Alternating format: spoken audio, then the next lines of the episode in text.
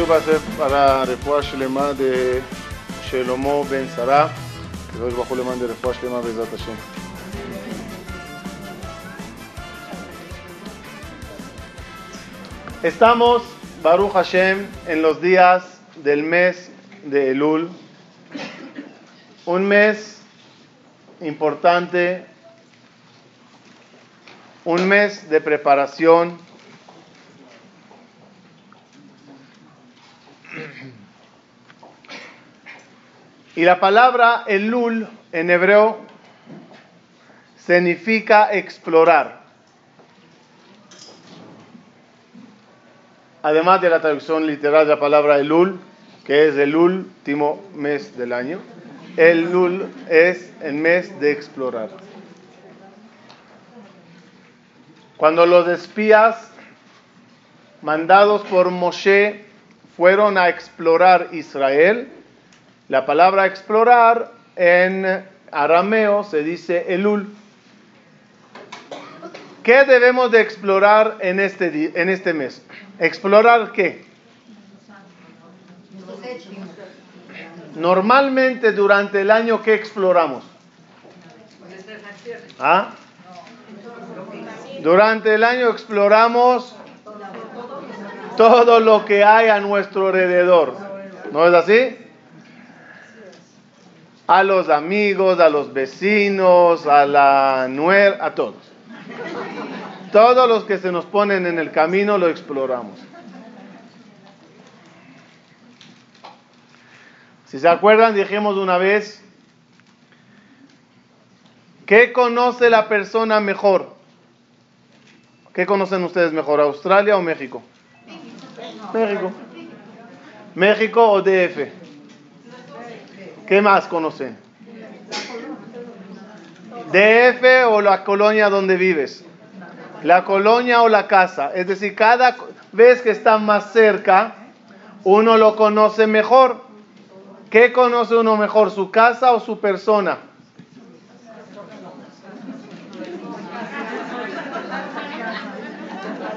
Los aviso oficialmente.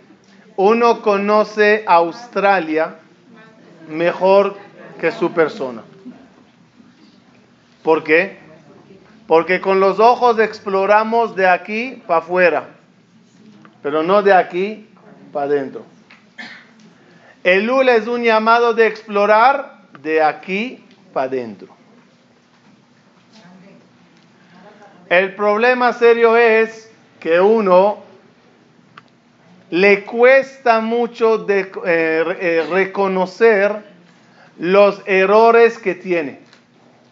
Uno le cuesta mucho reconocer las fallas que posee. ¿Así o no? Hoy vamos a ver dónde puedes encontrar tus fallas. ¿A dónde puedes descubrir cuáles son los defectos que uno posee?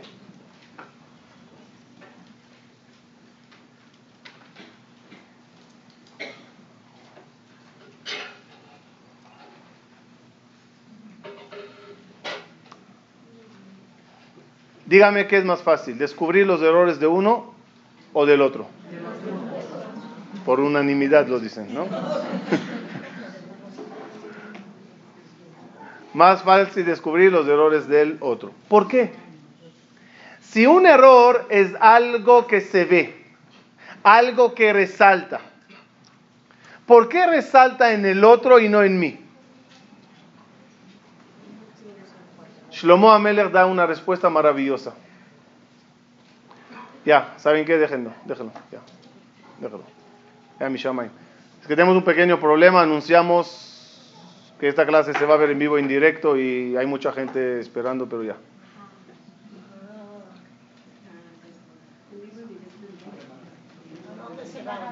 No, si se los digo no van a venir. Vengan. Ya, Marrejai, sácalo. Estamos en grabación. ¿Te vas a quedar así? Shlomo Amelech trae la respuesta maravillosa. ¿Cuál es el motivo que, cuál es el motivo que la persona no ve los defectos de él mismo. Alcohol peshaim tejase aava. Todos los defectos los tapa el amor. Un enamorado no ve nada. Le dices, pero ¿cómo estás saliendo con él, con ella? ¿Estás loco? No va, no lo ve. ¿Cómo te vas a asimilar? No lo ve. Oye, ¿te vas a hacer este error? No lo ve. ¿Qué es lo que le causa no ver? El amor ciega, ¿no? El amor, el amor es ciego. Peor que el ciego. El ciego por lo menos tiene un palo, un perro para caminar con él. El amor no, todavía no inventaron el, el palo del amor. ¿A quién uno ama más que todo? A uno mismo. A uno mismo. Por eso cuando quisieron decir el ejemplo de amar al prójimo en el máximo nivel, ¿qué, ejemplo trajeron? Ama al prójimo como a ti mismo. Uno, uno ama a su persona más que cualquier cosa. Por eso, por ese motivo de tanto amor, se ciega y ya no se ve los defectos. Pero como al otro yo no le amo tanto, sí veo sus defectos. Y más, más que eso, cuanto menos le quiero al otro, más me doy cuenta de sus defectos.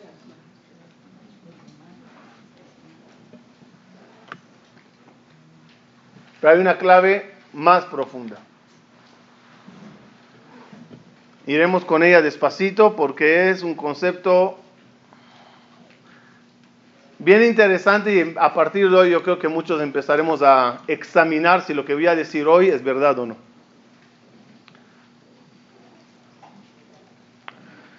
¿Sabes cuáles los defectos que ves y detectas en el otro? Los tuyos. Los propios.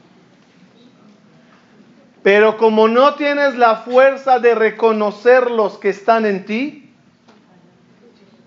los ves y los reconoces rápidamente cuando lo ves en alguien más. Por lo tanto, antes de abrir la boca y hablar de alguien y sus defectos, hay que checar si esos no están. Si esos no están, en uno. voy a traer una historia bonita. Había una vez un lechero que antiguamente iba de casa en casa en la aldea y ponía la botellita de leche, el queso. El paquetito del queso decía one kilo. El panadero recibía cada mañana un kilo de queso. Comiendo el queso, le vino en la mente en el desayuno, oye, ¿de verdad tiene un kilo el queso? Agarró el paquete y lo puso sobre la, la, la báscula y decía 950 gramos. Al día siguiente lo mide 870. Tercer día 920. Kilo no había. Dijo, ¿qué ladrón es ese lechero? Fue al rabino y le dijo, Rab, vine a denunciar a un ladrón aquí en la ciudad. ¿Quién es? Saltó el rab el lechero. Dice un kilo el queso y no tiene un kilo. Toma, aquí está el queso de esta mañana empaquetado y cerrado. Mídelo. ¿Lo, pesa el RAB? Sí, efectivamente, 940 kilos, eh, gramos. qué raro, se me hace una persona muy seria, muy fiel, muy honesta. Le voy a citar. Sí, Rab, pero regáñale. Sí, sí, le voy a citar. Háblale. ¿Puedo estar presente cuando usted le llame? Dice, no, no quiero humillarle. Pero le voy a regañar, tranquilo. Rab, voy a estar afuera por la ventana escuchando. Dice el Rab, está bien, si tanto te empeñas, quédate afuera, está bien.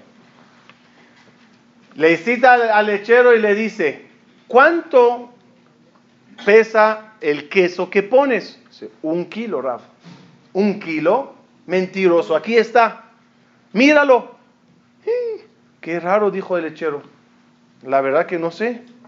Yo cada mañana meticulosamente rebano el queso y cuando es un kilo lo saco. Dice el rabio, te creo, pero vamos a buscar dónde está la falla. Quizás la... ¿La báscula no es todo? La, la, balanza está bien, pero la pesa que se pone del otro lado, que dice un kilo, a mejor ese... ¿Báscula se llama? Esa báscula no esa pesa no pesa un kilo. Dice el lechero, Rab, yo no pongo ninguna cosa allá de metal ahí que dice un kilo. Yo uso el paquete de harina que vende el panadero que dice un kilo.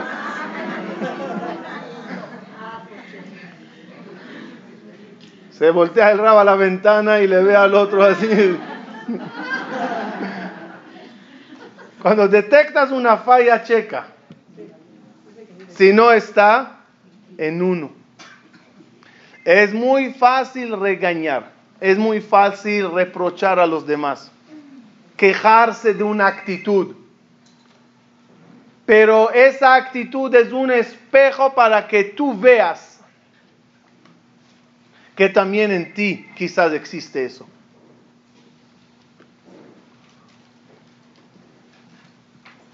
hay una mitzvah muy importante, una de las más importantes de la Torah. Reprochar, reprocharás al prójimo.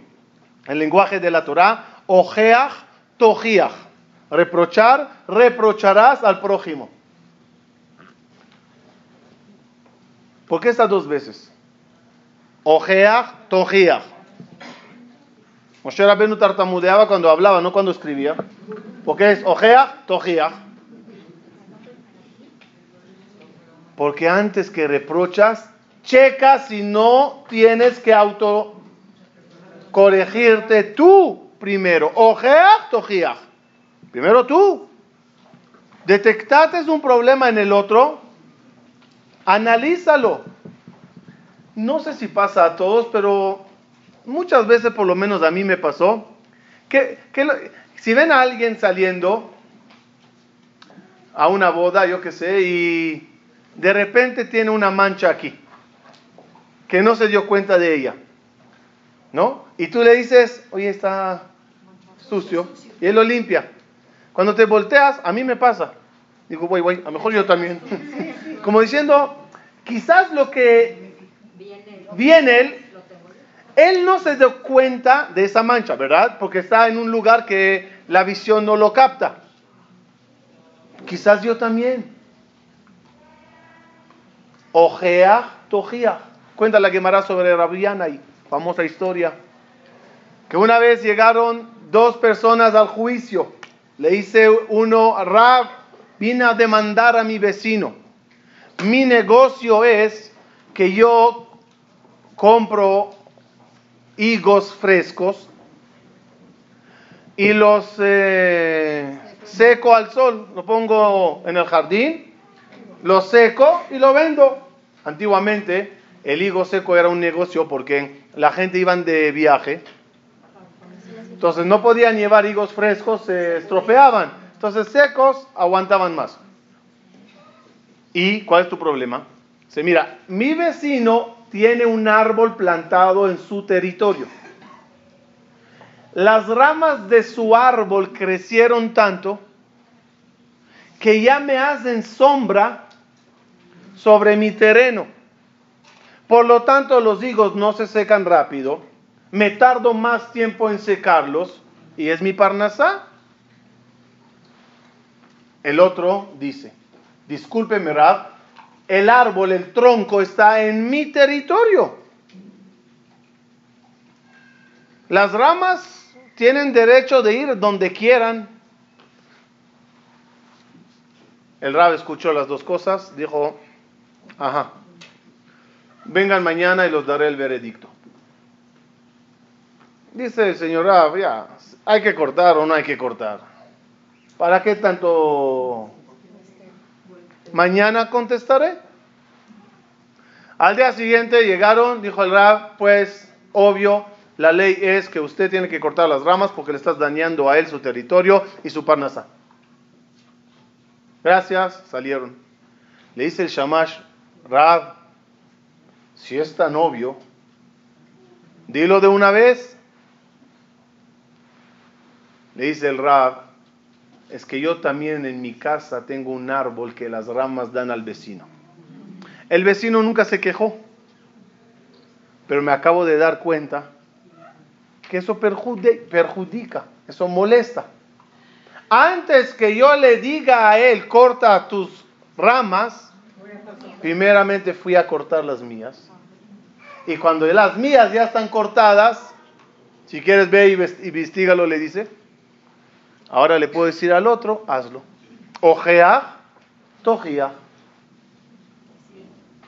Cuando alguien viene y te, cuenta un problema, ay, mi esposo, mi esposa, mi esto, mi esto, piensa, tiene un problema. ¿Y en mi casa? ¿Cómo está ese problema en mi vida? No de balde se te cruzó en el camino escuchar un problema o ver un defecto es un llamado autoanálisis personal.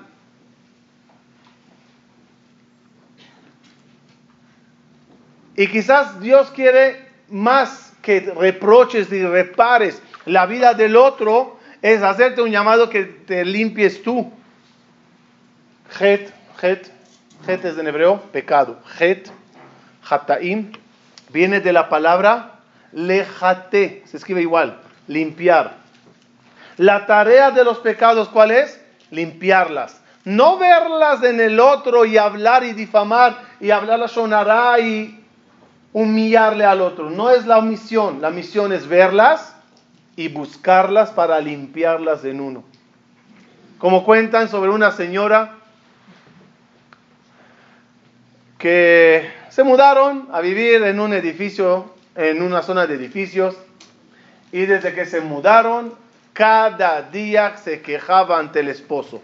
Uy, esa vecina que vive enfrente. No soporto cómo puede tender ropa sucia. La ropa blanca de ella está llena de manchas. Mira, mira, mira. El esposo al principio le decía, ¿qué te importa? No soporto. No entiendo. Mira mis camisas, mira qué limpias. Mira las sucias que ella tiende. Un día y otro y otro, hasta que el esposo dijo ya. Se molestó el esposo y fue y lavó las ventanas de su casa. Regresó la esposa y dijo, oh, por fin empezó a tender ropa limpia a la vecina. Muchas veces las manchas no están allá, están en uno. Y lo que ves es un reflejo de uno. Como dijo la Torah, Shofetim Veshoterim, jueces y policías, titen, leja. Ponte a ti primeramente, eh, jueces y policías después que juzguen a los demás.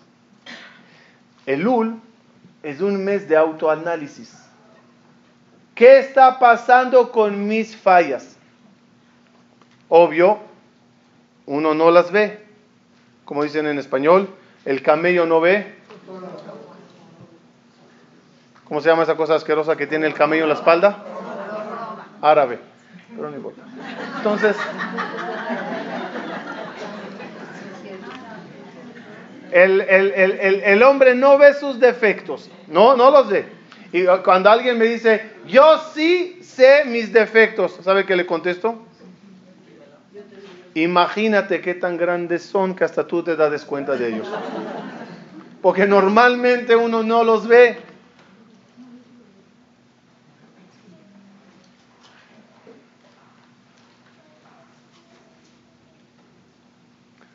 Me llamó una vez, voy a dar un ejemplo de un problema, de un problema que puede ser actual. Me llamó una vez una señora quejándose de la actitud de una de la familia contra ella. Adivinen quién. La cómo se mete conmigo, qué me dice, qué me hace. Le dije, ¿qué hiciste? Se fui y le hablé, por favor, me haces A, B, C, me molesta. Le dije, ¿qué te dijo? Dijo que estoy loca. Que nada de todo eso está pasando. Le dije, tiene razón ella. ¿Qué quiere decir? Que quede claro. Cuando alguien se porta mal con el otro, pero no con intención de maldad, por amor, es decir, la suegra ama mucho a su hijo, también a su nuera, también a los nietecitos. Sí, no, no, no, no, no me cabe la menor duda, no. Hablo en serio, una vez en serio. De verdad que los ama. Por amor, ¿qué quiere? Por amor, ¿qué quiere ella? Acapararlos, tenerlos más, que se queden, que vengan, que escuchen. No es maldad. Otra vez, ¿cuál es la intención? La intención es buena. Por eso cuando viene alguien y los reclama, estás haciendo algo malo, dice, ¿de qué estás hablando? Si lo que hay aquí es amor por ustedes. Otra vez, no se da cuenta, no miente, no se da cuenta. ¿Cuándo sí se dará cuenta? Cuando alguien la haga a ella o a él, depende de los casos, algo parecido. El ejemplo, se acordarán, a mí me fascinó siempre ese midrash. Yo de niño siempre me preguntaba, Jacob se levanta por la mañana, abre eh, la cortina del cuarto, surprise, es Lea en vez de, de Rachel. ¿No? ¿Conocen esa escena en la Torah? Siempre de niño me interesó saber cuál fue el primer diálogo entre los dos. ¿Qué, dijo Jacob a Lea? ¿Qué haces aquí? ¿Cómo empezó el diálogo? ¿Se pelearon? ¿Qué dijo Jacob? Ah, ya, caparátamonos, no importa. ¿Qué, qué, qué dijo? Me interesaba siempre saber cuál fue la actitud de Jacob. Hasta que encontré un Midrash. Dice el Midrash, se levanta Jacob por la mañana, ve que es Lea, dice, ¿qué pasó? Nada, nos casamos. ¿Cómo que nos casamos? Sí, me hice pasar por tu por eh, Rachel. Dice Jacob a Rachel, a Lea, discúlpeme. ¿Tú no sabes que estas cosas son feas, prohibidas? ¿Tú no sabes que no se puede engañarle a alguien? ¿Por qué me engañaste? Reclama Jacob molesto con Lea. ¿Qué le contesta Lea?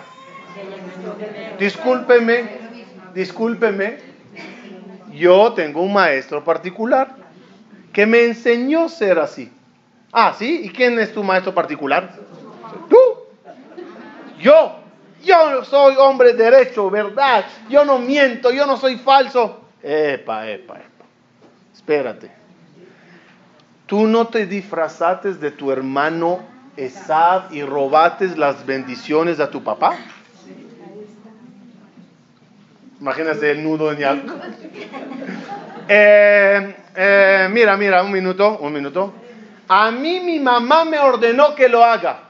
Muy bien. A mí mi papá me ordenó que lo haga. No, no, no, ya un minuto. Yo lo hice Leshem Shamaim. Sí, yo también lo hice Leshem Shamaim.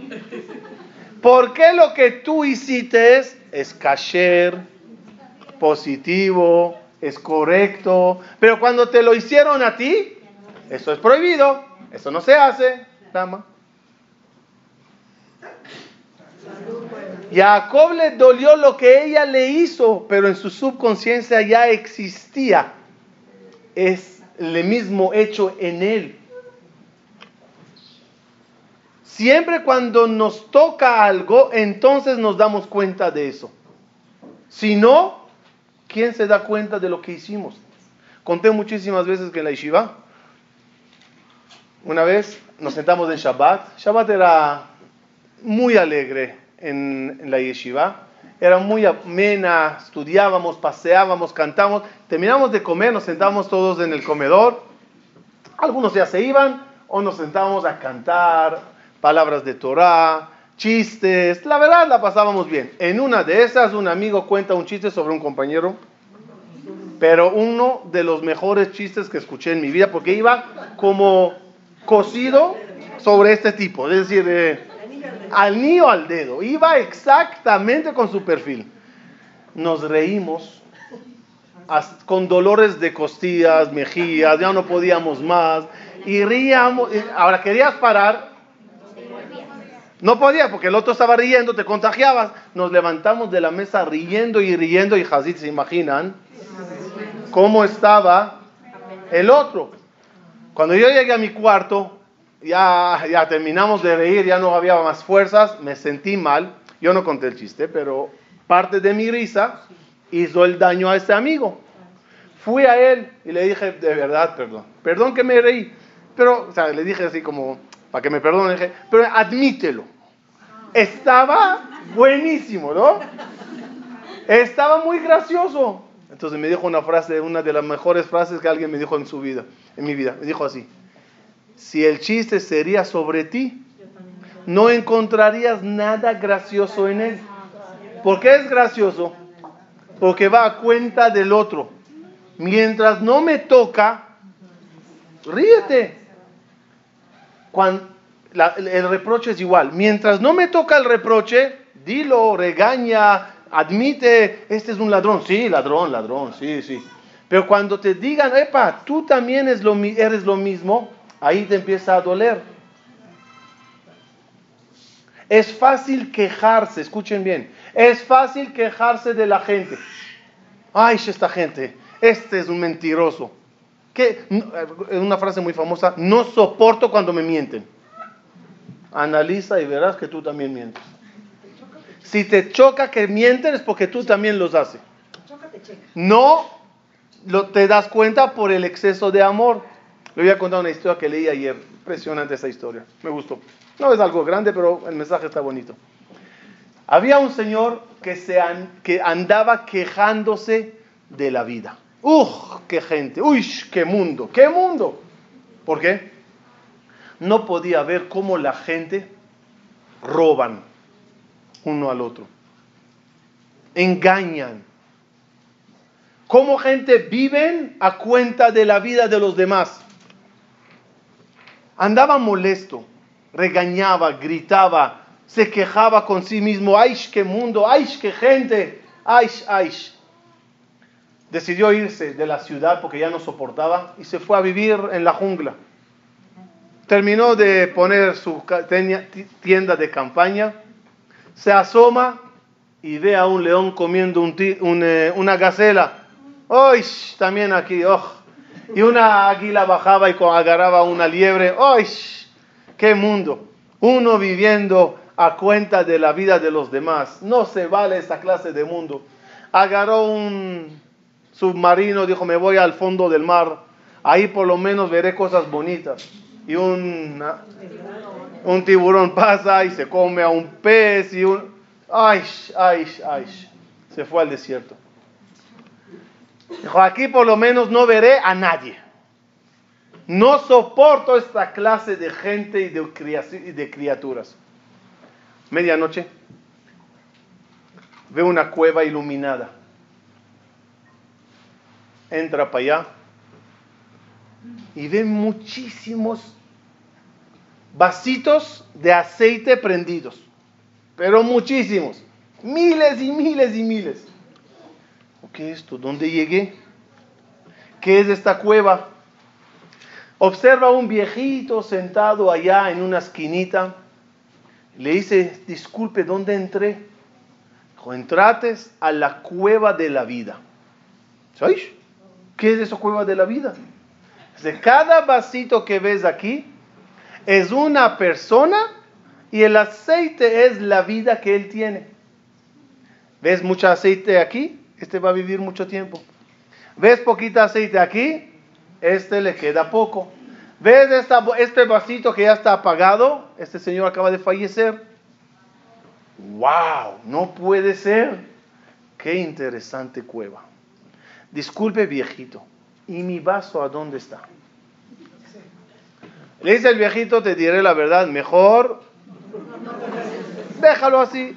Esas cosas en la vida, mejor no saberlas. Porfa, quiero ver ese vasito. Por favor, enséñame mi vasito. Tanto insistió, tanto insistió, le dijo el viejito, ok, tú insistes, está bien, vamos. Le va metiendo cuarto tras cuarto y hasta al final llegan y ves, este es tu vasito. El muchacho ve el vaso y se le para la respiración. Vacío, dos gotitas últimas, la velita haciendo tic, tic, tic. Oy, oy, oy, oy, oy. Ma. Dijo el viejito, te dije que mejor no verlo. Se va el viejito, sale de los cuartos y se sienta allá en su esquinita de vuelta. Y el muchacho parado enfrente de su vaso diciendo, no puede ser. ¿Ves su vaso? ¿Ves los vasos a los lados? Llenos. Manda la mano. Agarra un vasito de aceite y le echa el suyo. Este tiene mucho, le pone así. Llenó su vasito y salió como nada. Cuando sale le dice el viejito, ay, qué mundo, qué mundo. Es muy fácil quejarse de todos. Es muy fácil decir, este es así, este es así, y la gente, y no soporta. Investiga y observa si algo de eso no está en ti.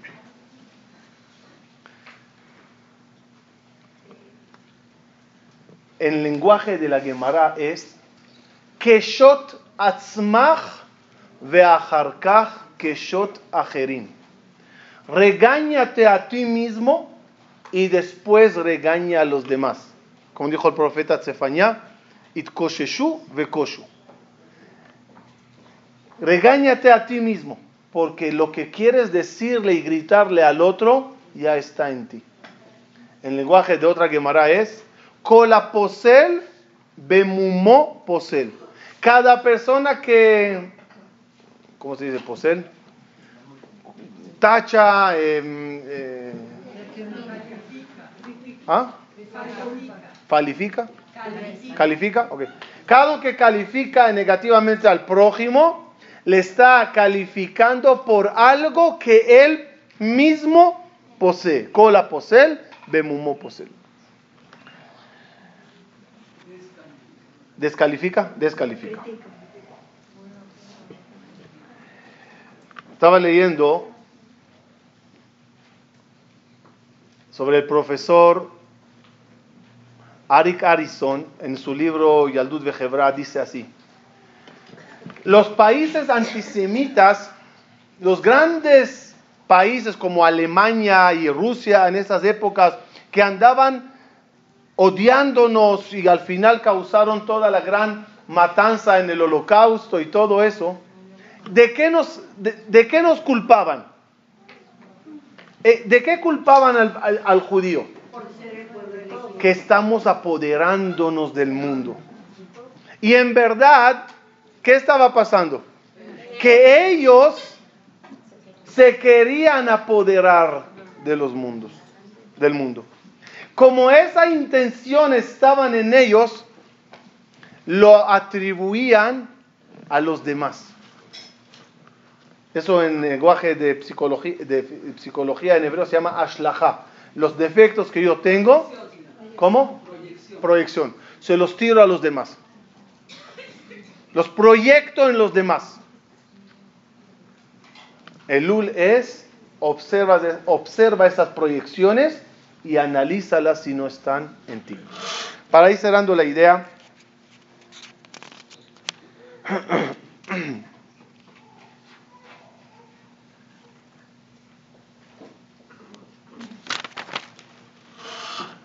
antes de abrir la boca y juzgar a los demás, una persona debe de juzgarse a sí mismo. Cuentan que había un rey que tenía su mago ¿no? ¿Se acuerdan de su brujo? Y cada vez le decía al brujo, brujo, brujo, ¿qué ves? El brujo agarraba un espejo y decía, rey, estoy viendo que vas a ganar en la guerra. Gracias, brujo. ¿Qué ves? Veo que la cosecha este año va a ser muy buena. Qué bueno. Un día agarró el rey, trajeron ante rey al brujo con una acusación. Robó dinero de la caja real. El ministro de la economía, el encargado del palacio, el rey, todos parados, juzgándole al brujo y diciéndole, ladrón, ladrón, ¿cómo te atrevites a robar? Dijo el ladrón, sí, reconozco perdón, no hay perdón. El que roba no tiene perdón. Te voy a matar por robar. Dijo el, el, brujo, si ese es mi veredicto, adelante mi querido rey. Pero por favor, no quisiera irme del mundo y enterrarme con este espejo tan poderoso. Me gustaría obsequiárselo para que ustedes podrán seguir usándolo. Ay, gracias, gracias. Mire, rey, agarras el espejo y dices dos, cuatro palabras y aparece todas las imágenes. A ver, a ver, a ver, dice el, el brujo, con mucho gusto, tomen mi espejo. Pero un detalle, yo ya no lo puedo usar. Mis manos están sucias de robo. Ya no funciona el espejo puro. Pero usted, ministro de la Economía, agarre el espejo para que veas. Empezó a tartamudear y decir, mejor dáselo al encargado del palacio. encargado del palacio dijo, mira rey, yo tampoco. Dijo el brujo, entonces usted, señor rey. Yo tampoco puedo. Dijo, entonces si todos ustedes son ladrones, ¿ustedes qué quieren de mí? Es muy fácil acusar a los demás. Es lo más fácil del mundo. Aprovechemos este mes maravilloso de Elul para una sola cosa, investigar. ¿Qué está pasando con nosotros? ¿Qué defecto poseo? ¿Qué cosas malas hice durante el año? Y que quede claro lo que se necesita tener en la mano en este mes de Lul. Una lupa. Eso es todo. ¿Por qué digo lupa? Porque nosotros vemos las cosas muy general en, en nuestra persona y por lo tanto están maravillosas. Pero cuando agarras una lupa y empiezas a investigar verás que hay mucho que reparar, mucho que arreglar.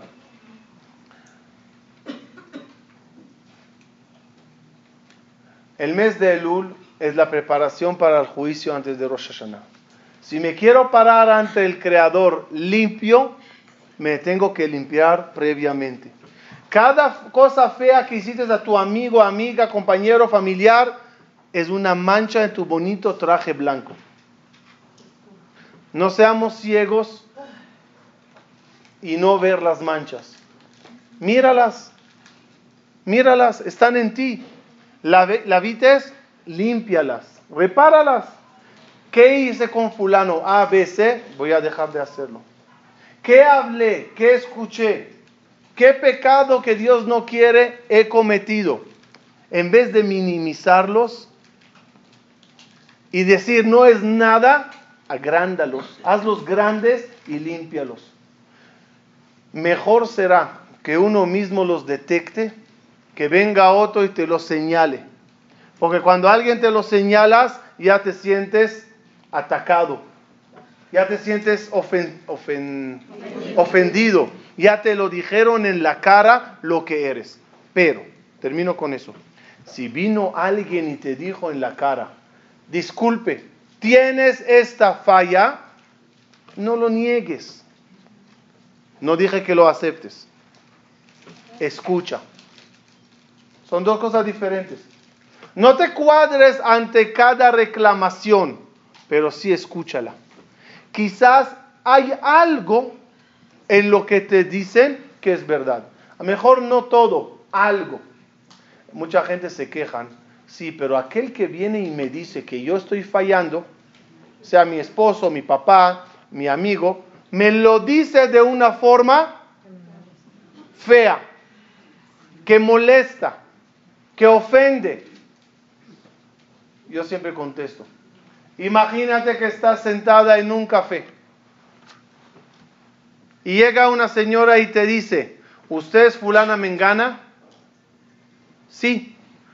Pues, señora tonta, tu casa se está quemando, llama a los bomberos, sale humo de tu casa. ¿Qué la dirás? Gracias. Por decirme tonta, no iré a apagar el fuego. ¿Qué dirás? ¿Ah? Rápidamente seleccionarás, separarás entre la ofensa, entre la ofensa y el mensaje. Y no por la forma editarás el mensaje. Igualito tenemos que hacer en las cualidades y en los defectos que poseemos, que son como un incendio en nuestra persona. ¿Vino alguien y te reclamó feo? Sí, qué feo habla, qué mal lo dijo, pero un minuto. ¿Dijo la verdad o no? Si dijo la verdad, lo tengo que arreglar. Si es mentira, es mentira, pero a lo mejor algo de eso es un llamado. Habían rabinos, pocos, pero miren el concepto. Tenían un secretario pegado todo el día. El secretario no estaba para cargar el maletín, ni sacar el, caballo, ni para preparar la comida, ni para llevar la agenda de las citas que tenía el rab. No era su función. Su función era caminar con una libreta detrás del rabino todo el día. Y el Señor anotaba. Cuando terminaba de anotar, la noche, digamos a las 10 de la noche, terminaba el Señor de trabajar, se sentaba con el rabino y le decía, Rab, perdón, Pido perdón de antemano, hago lo que usted me pidió. Sí, Señor, por favor empiece. Mire, Rab, me di cuenta que esta mañana en Shachrit se levantó usted cinco minutos más tarde de cada día. ¿Qué te está pasando, Rabino? Hay que levantarse más temprano. Y me di cuenta que en el rezo lo hiciste un poquito más rápido, no sé por qué. Últimamente no te estás concentrado en el rezo. A las 9 y 15 te saludó fulano Mengano y le saludaste muy frío creo que se ofendió. Él estaba ilusionado de tu saludo. Mañana, por favor, háblale y dale un abrazo. A fulano me gano a las 11 le dijiste, te devuelvo la, llamada en 10. Ya pasaron 10 días y todavía no te parece la vida. Y así, una tras otra, le regañaba todo lo que hizo en el día. Y el Rab, con toda su grandeza, como un niño chiquito sentado y anotando los puntitos, terminaba, sacaba el billete, pues si mil pesos, que sé. Muchas gracias, Señor. Nos vemos mañana por la mañana. Cada vez le decía gracias por el reproche. ¿Quién dice gracias? ¿Quién dice gracias? El que recibe algo y le sirve, dice gracias al quien se lo entregó. Hay personas que los das un reproche y te dicen, ¡Oh, lárgate de mi vida! Y hay otros que se quedan callados y otros que dicen gracias. Las gracias son porque he recibido tu reproche. Ese Rab sabía que la misión en la vida es perfeccionarse y esa persona le está ayudando y le está subrayando las fallas chiquitas que no te dates cuenta de ellas. Ojalá que en este mes hagamos un, balance, una investigación, un explorer, una exploración profunda y detectemos las fallas que tenemos. En cada conferencia que vayan, cada libro que lean, cada disco que escuchen, busquen qué de todo lo dicho está dirigido a mí. Porque cuando uno escucha, puede decir, qué lástima que mi amiga no está para escuchar esto. ¿No? O te sientas en una conferencia y dice, ay, ojalá que este amigo de la tercera fila se dé cuenta de lo que están diciéndole. Vas disparando a todos los lados, menos estas palabras están dichas hacia mí. Cuentan, termino, una vez, creo que era el Jafetz Haim, creo que era el Jafetz Haim, si no, pues otro rabino con barba. una vez, una vez el Jafetz Haim estaba sentado en un congreso, había como, como una conferencia grande, y se, habían varios rabinos hablando, y se levantó un rab el Jafet terminó de hablar y se sentó, se levantó el otro rab y empezó a regañar al público, no se puede ser así, tenemos que ser así. Y habló de cosas graves que está pasando en la comunidad y hay que cambiar. Cuando se sentó, le dijo el Jafet con lágrimas, ¿me lo podías decir directamente? No, ¿Por qué me lo dijiste así? Dijo, ¿quién habló con usted? El Jafet como todo lo que él decía, lo asimilaba me lo podías decir personalmente. Así hay que sentir cada palabra, cada cosa, sacarla y traerla al corazón y analizarla. ¿Tendrá que ver algo conmigo? Esa es la única forma que cada día de nuestra vida que vaya pasando, nos estemos perfeccionándonos cada vez más. Muchas gracias.